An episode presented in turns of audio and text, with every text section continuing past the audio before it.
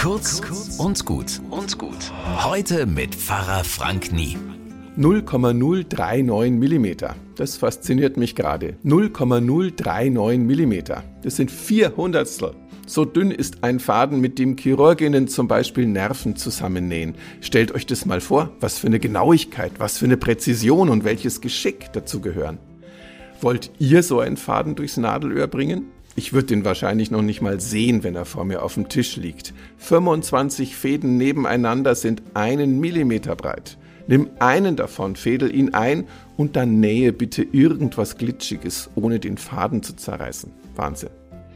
Weil das gut und wichtig ist, singe ich heute ein Lob und einen Dank all denen, die es gerne super genau nehmen. Ob Chirurginnen, Buchhalterinnen oder Leute auf dem Bau, die tonnenschwere Elemente genau platzieren.